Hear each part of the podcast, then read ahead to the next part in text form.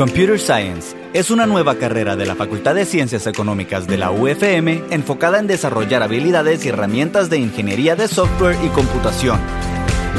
En un entorno que promueve el cuestionamiento, la innovación y la empresarialidad. Bueno, muy buenos días. Estamos eh, aquí hoy con Rafael Bagur. Eh, un, uh, ingeniero en Computer Science eh, recién graduado, ¿verdad? Eh, de hecho, eh, Rafael es, es, de nuestra primera promoción de, de, Computer Science, de la ingeniería en Computer Science, y se graduó en qué mes? Marzo por ahí. Marzo, marzo de, de, este año. De este año. Bueno, entonces bienvenido, muchas gracias por, por tu tiempo y por, por, por estar aquí con nosotros. pues para comenzar quisiera que nos contaras un poquito eh, contarnos un poquito de vos, eh, quién, quién es eh, Rafael Bagur, eh, contarnos un poco antes de, antes de, el, el antes y después de, de, haber pasado por la universidad.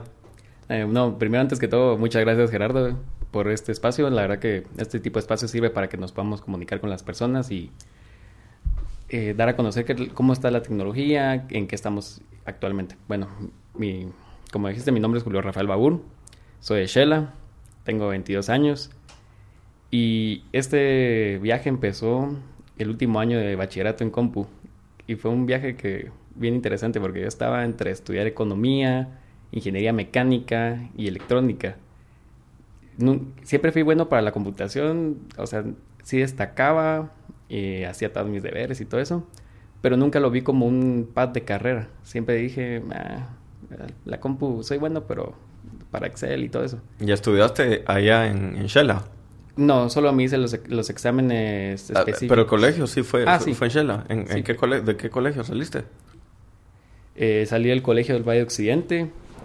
Habían dos carreras de, a nivel bachillerato, que era el, el bachillerato en ciencias y el bachillerato en computación. Lo que me parecía atractivo del bachillerato en computación que había más mate que en el de ciencias. En el de ciencias había más clases como de lingüística, eh, clases que tal vez a la hora de emplearlo en una carrera más técnica no me iban a funcionar. Yo siempre he creído que la mate es, aunque la gente la odie y todo eso, sí funciona. Fundamental. Es fundamental.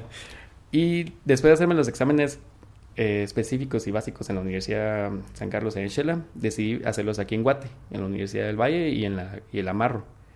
En la Amarro me hice primero el examen de ingeniería empresarial y en la del Valle me hice el examen para ingeniería electrónica. Ya había entrado a las dos universidades porque como es el mismo examen de admisión, el Ujú. estaba esperando, la verdad, que a decidirme si estudiar eh, cual- cualquiera de las tres carreras que había mencionado. Hasta que vi un anuncio en Facebook que era la nueva carrera del amarro, que va a cambiar el futuro. Yo me quedé así como, ¿qué será? Y vi un video del, del exdirector explicando qué era la carrera. Y lo que él dijo en su momento me pareció muy acertado, que era una carrera que en la que uno se iba a poder desarrollar en distintos ámbitos uno podía trabajar desde el ámbito económico, eh, una parte más técnica de, ingen de, ingeniería, una parte más administrativa, entonces me pareció interesante. Fui a una charla que dieron en la Marroquín explicando la carrera y quedé enganchado con la carrera. Me, me quedé así fascinado con todo lo que podía hacer uno con la tecnología. Dieron un par de demos que me pongo a pensar, esos demos eran lo, de lo más básico, pero yo digo, esos demos para mí me cambiaron, me cambiaron mi perspectiva de lo que quería eh, pregunté a la marroquín si tenía que hacerme el examen otra vez. Me dijeron que no, porque ya había ganado la ingeniería empresarial. Y solo me hizo una entrevista que me la hizo en su momento el exdirector. Y, eh, y entramos. ¿Y actualmente qué, qué estás haciendo ahora? Actualmente trabajo en una fintech. Se llama Bopi. Estoy en la parte de control, aseguramiento y de la calidad del software que se produce en la empresa. Y estoy en la parte de automatización de procesos manuales. ¿Qué es lo que hace una fintech? Una fintech es una institución, empresa o individuo que provee servicios financieros bajo con un con ciertos procesos tecnológicos de fondo. Eh, es una empresa que está creciendo. Gracias a Dios me ha salido mucho me ha salido mucho trabajo en, dentro de la empresa con otras empresas y ha sido una empresa donde la premisa que me dieron al principio es de que yo iba aprender muchas tecnologías en el proceso. Entonces es una... Todos los días es con, como llego con mis compañeros me dicen, mira, necesito que aprendas esto porque tal vez lo empleamos y ese tal vez es fijo lo vas a hacer y fijo lo vamos a usar, entonces mejor hacerlo. Entonces, es una, una experiencia eh, emocionante estar en esta empresa. Y en, en, esta empresa, digamos, si, si me pudieras eh, describir un poco la empresa, cómo es el, cómo es el ambiente, qué se siente estar ahí, es, es divertido, es aburrido, es que, cómo, cómo es, eh, cómo es trabajar en una fintech. Cada día es una aventura, como te digo estamos lidiando con muchos problemas externos, con los pasos a producción, con pasos a desarrollo, a pruebas. Eh, es un ambiente divertido. Todos los días estamos aprendiendo, estamos leyendo. Pero no solo, no, solo nos quedamos en la parte de leer ni aprender, sino que, nos, sino que eso todo lo estamos, lo estamos aplicando y estamos iterando sobre cada, sobre cada fase, sobre cada sprint, para dar un mejor servicio a las personas que confían en nosotros es un ambiente chilero, es una startup, pero, pero es una startup que ya lleva tres años, entonces ya está como establecido, pero aún tiene ese espíritu de startup de aprender, de explorar y de comernos el mundo. Y en ambiente de trabajo, digamos, ¿qué, tiene diferente trabajar en, una startup a, trabajar en una empresa ya grande, formal, digamos? La burocracia, diría yo. Estás en una empresa pequeña, con 20 personas estamos en la empresa, que tal vez no es que sea tan pequeña, pero ya si lo comparas contra un departamento de sistemas de un banco convencional, donde hay alrededor de 200 personas, y miras que toda la gente ya trajeada, con, con corbata, el horario de 7 a, de 7 a 5, con una hora de almuerzo establecida, y solo pueden hacer esto bajo estos lineamientos, y cada paso a producción conlleva una carta a cierto departamento, que este departamento responda. Y aquí son, son más libres. Somos más libres de experimentar. O sea, aquí ya estamos en un proceso donde decimos, mira, quiero emplear este proceso porque va a mejorar la, el performance del sistema en un tal porcentaje. Ah, va, dale, hacelo. Y, y, lo, y lo testeamos y si es satisfactorio lo damos. A diferencia de un banco o otra institución financiera o otra empresa que, no necesariamente sea eh, de banco financiera todo esto, hay una gran burocracia de procesos, no son tan... Y cosas sencillas como lo que me decías, los, los, las horas libres, la forma de vestir y esto, ¿cómo, cómo pues, funciona? Pues te da una libertad de expresarte como sos. Creo que al final yo soy el, de la generación nueva, dirían de todos, donde yo pienso que como vas vestido no, no define cómo tu trabajo o cómo pensás. Al final, uno como individuo tiene que dar su mejor esfuerzo y mejor... Eh, debe producir lo mejor que pueda. Y que uno vaya con traje o camisa realmente no, significa que vaya a dar un mejor trabajo. Claro, es por, por resultados, correcto. Bueno, y mm, me interesa mucho que, que, nos contes por qué, pues al, final la, ingeniería en computer science o, como se le llama en, muchas otras universidades, ingeniería en sistemas, eh, pues sí, hay varias, eh, hay varias universidades eh, locales e internacionales donde, donde podrías estudiar ¿Por qué elegiste la, la UFM? Em, yo diría que por todo el networking que podías hacer. Y, y, además del networking, las, el pensamiento crítico que te da el amarro. Cuando yo fui con, cuando yo estuve en esa, esa presentación de la carrera que te decía del exdirector, él explicó, eh, y él dijo, nosotros no somos una del Valle, no somos una San Carlos, no somos una Galileo. Ustedes van enfocados a, a, ser los próximos líderes de la tecnología en la región. Ustedes no, no queremos que se queden solo en la etapa de ser programadores. Y que, digamos, em, si, si, pudieras, pues eso te lo dijeron en una, en una charla inicial, ¿verdad? Pero eh, ya en la carrera, eh, ¿qué, qué, qué, fue lo que sentiste? ¿Qué, qué habilidades sentís que realmente eh, te, te, están sirviendo eh, ¿qué, habilidades lograste obtener en, en, la Marro? Aparte, obviamente, de, todo el, de toda la parte como técnica y de tecnología.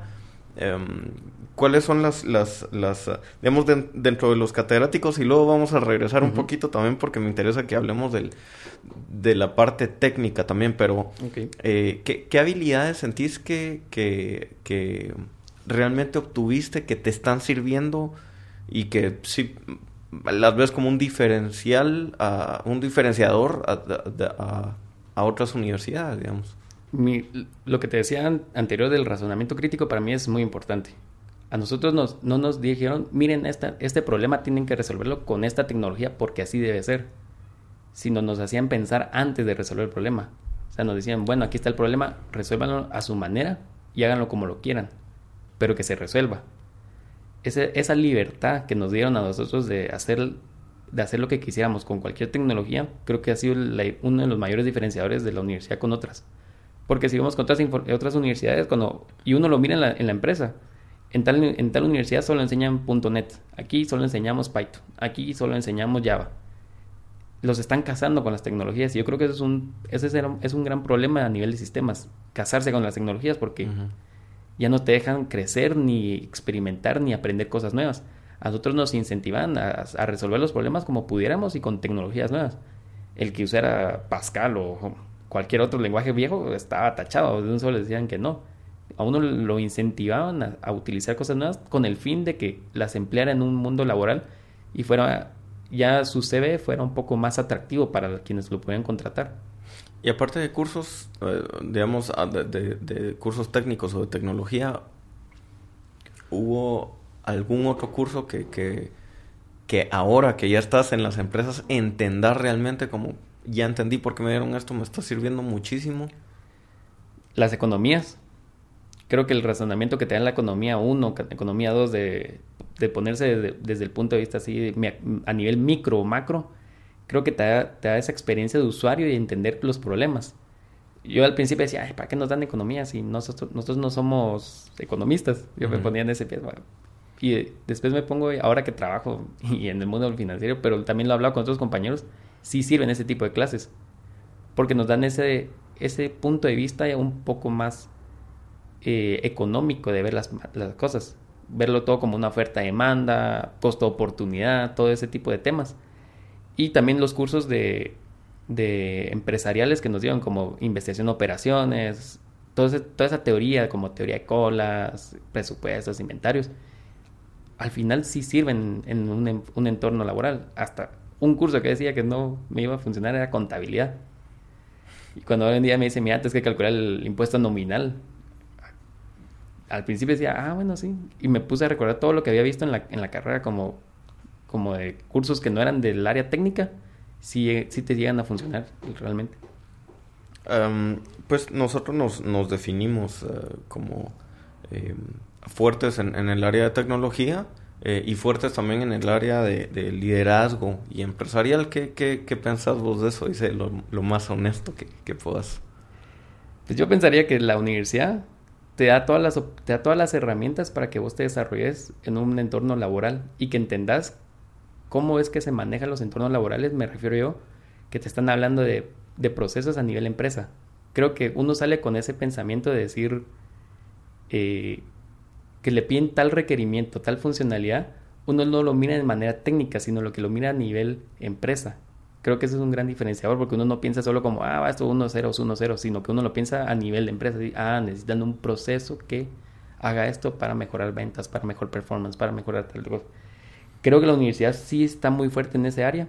Dio muchos cursos para, para reforzar ese liderazgo que vos decís. Nos dieron cursos de management, eh, entrepreneurial thinking, que al final sí funcionan en, en un entorno laboral, como decís. Buenísimo. Eh, Ahora hablando un poco de, cursos ya más técnicos. Eh, pues una, de las características que tenemos nosotros en la carrera es que la, mayoría de, catedráticos que dan cursos ahora eh, en el área de tecnología eh, no son catedráticos de tiempo completo, sino son personas que están en empresas reales, en empresas exitosas, haciendo lo que a lo que les llegaron a dar clases. ¿Hay algún catedrático que, te haya, o alguna clase que, te haya marcado? ¿Y, qué fue lo que te marcó? De las, de las clases que a mí me ayudaron, y yo digo que sí cambiaron una manera de cómo yo veo el, mercado y los sistemas y la tecnología, fueron Data Science 1, 2 y Blockchain. ¿Por qué? Esas son las, son las tecnologías que están en auge hoy en día. Hoy en día quieren volverlas el martillo para todos los clavos. Todo el mundo dice, necesitamos un Data Scientist, necesitamos Blockchain, necesitamos tal cosa. ¿Nos puedes explicar un poquito qué es eso de Data Science? Data Science es el estudio de, es el estudio de datos para obtener información de ellos. Esta clase en su momento me la dio Roger. Eh, Roger trabaja, trabaja en el área de datos de Tigo. Y me recuerdo muy bien que en su primer proyecto a todos nos puso, eran, eran, la clase era de solo tres proyectos de 30 puntos cada uno y el último era de 40. Entonces, me acuerdo que en el primer proyecto a todo, a todo el mundo nos puso 10 puntos. Y estábamos que nos moríamos. Y nos dijo, miren, si ustedes me presentan esto a nivel de empresa, los voy a hacer perder. O sea, sí habíamos cumplido con lo que él había pedido, pero la presentación del, la presentación del proyecto, cómo fue que hablamos, cómo presentamos los datos, nos digo, eso, eso a mí no me, no me vende. Me están mostrando un proyecto de consola, un proyecto que ya a nivel empresarial no genera dinero. Quiero que me presenten como si se estuvieran trabajando conmigo. Y ese, ese pensamiento cambió mucho en mí la manera en que yo hacía mis proyectos, porque yo pensaba, este proyecto puedo llegar a venderlo, puedo llegar a enseñarlo a una empresa. No quiero que un proyecto se quede solo en el típico consola y que haga un print así medio, medio feo. Y otra clase que me, que me impactó bastante fue blockchain. En su momento en la de Luis Fernando. Y fue una clase que nos puso los pies en la tierra en, en qué significaba aprender una tecnología nueva donde no había, donde no, había nada más que documentación. Hoy en día uno mira con clases como compiladores, sistemas operativos, programa 1, programa 2, y uno puede encontrar tutoriales de todo. Puede encontrar un tutorial de, de cómo hacer la tarea, incluso uno pone cómo hacer la tarea y lo encuentra. Pero en blockchain encontramos un problema, que no había esa información tan fácil. Entonces nos obligó a leer documentación.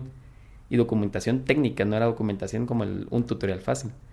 Y aparte que los proyectos que nos puso el catedrático en su momento eran proyectos muy, muy exigentes, porque él quería que funcionaran con una blockchain real, que no solo fueran conceptos. Y gracias a esta clase presentamos en varios hackatones, ganamos hackatones con, con los compañeros, participamos en meetups y varios de, de, esa clase ahora trabajan en el mundo de blockchain, que es una tecnología que es... ustedes, ustedes justamente recibieron la, la, primera clase de blockchain universitaria en, en, Guatemala, de hecho, porque no, no habían, no sé si ya hay, pero en aquel, eh, el año pasado no, nadie estaba todavía metido en eso. Eh, ahora contanos un, un poquito, eh, Rafael, ¿cómo, ¿cómo te ves? Pues me imagino que ahora has trabajado con otros uh, profesionales de otras uh, de otras universidades o que vienen de otros mundos eh, ¿cómo, cómo, cómo, has visto? Y también trabajas con, con eh, compañeros eh, que salieron de la UFM. Em, ¿Se logra percibir eh, alguna diferencia, digamos, o has visto alguna diferencia entre el, el perfil, digamos, si, si, pudieras describir un poquito ya no lo describiste un poco, pero digamos comparado ya en el mundo real con lo que has visto, eh, el, perfil eh, egresado de, de, la ingeniería en computer science de la Francisco Marroquín. Yo diría que nosotros tenemos una, somos más accesibles a aprender cosas nuevas. Creo que las demás, em, como te decía, las demás eh, carreras en otras universidades te tienden a casar con las tecnologías. Y eso lo he notado mucho en la, en la, empresa, que a veces se puede, alguien se puede llegar a casar con tal tecnología porque ya la conoce y le ha funcionado. Yo yo no digo que esté mal. Si algo funciona, no hay que quebrarlo. Pero siempre hay, mejor, siempre hay oportunidad para mejorar y aprender algo nuevo. Y ponerte como una empresa de que está en, alza o que está en, el top 10 de empresas por tecnología. Creo que eso sí me lo he visto y además lo he visto también en las comunidades que he participado, comunidades de software. Estaba, estaba en la de Data Science, en la de Testing, en la de Blockchain, en, en la de Java. Y he visto que las personas se tienden a casar. Y he platicado con, con profesionales y realmente profesionales que son eh, senior developers, full stack, eh, front-end senior, todo. Y sí tienen ese, ese estigma de solo casarse con, con las tecnologías porque ya les funciona. No suelen, no suelen experimentar. Creo que esa libertad que nos dio la, la, universidad en su momento de háganlo como puedan, pero utilicen cosas nuevas. No, no se casen con Python, no se casen con Java fue es algo que nos ha marcado bastante a todos nuestros compañeros de la primera promoción. Excelente. Y eh, bueno, para, ya, ya, se nos está acabando el tiempo, eh, pero eh, quisiera que, que, nos... pues creo que hay, hay, hay, muchos, hay muchos jóvenes que, que, que te están escuchando y tal vez en este momento no saben exactamente eh, si estudiar ingeniería en, computer science o si estudiar economía o si estudiar administración o qué, qué, hacen de su vida. Es un momento un poco estresante y un poco uno no sabe realmente qué, qué hacer, ¿verdad? Eh, pero si a alguno le llamara realmente la atención eh, tecnología combinado con, con, este toque de, de, visión empresarial, ¿qué recomendación le, le, darías? ¿Qué, te hubiera gustado que, cuando estabas en, bachillerato alguien llegara y te dijera, mira, te recomiendo que hagas esto y también te recomiendo que por favor esto nunca lo vayas a hacer? ¿Qué, qué, cuál sería dos o tres tips que, podrías dar? Yo un tip que siempre doy cuando platico con alguien que me dice, mira, ¿y ¿qué tengo que saber antes de entrar a la universidad? Yo le digo, vos lo único que tienes que tener es la mente abierta y, compartir y, y, aprender solo. Yo creo que estamos en un siglo donde la información está ahí. Un tutorial está a diferencia de un clic. Uno puede aprender cualquier cosa y no necesariamente tecnología, cocinar, carpintería con un tutorial. O sea, realmente hoy en día el que no quiere aprender algo es porque no le gusta o porque no quiere. Yo diría que si vos te gusta la tecnología, solo busques cuáles son los top 10 lenguajes de programación del año y en base a eso, buscar tutoriales básicos de qué hacer con esos lenguajes y buscar aplicaciones que estén en auge, qué es lo que hacen y cómo podrías vos hacerlas.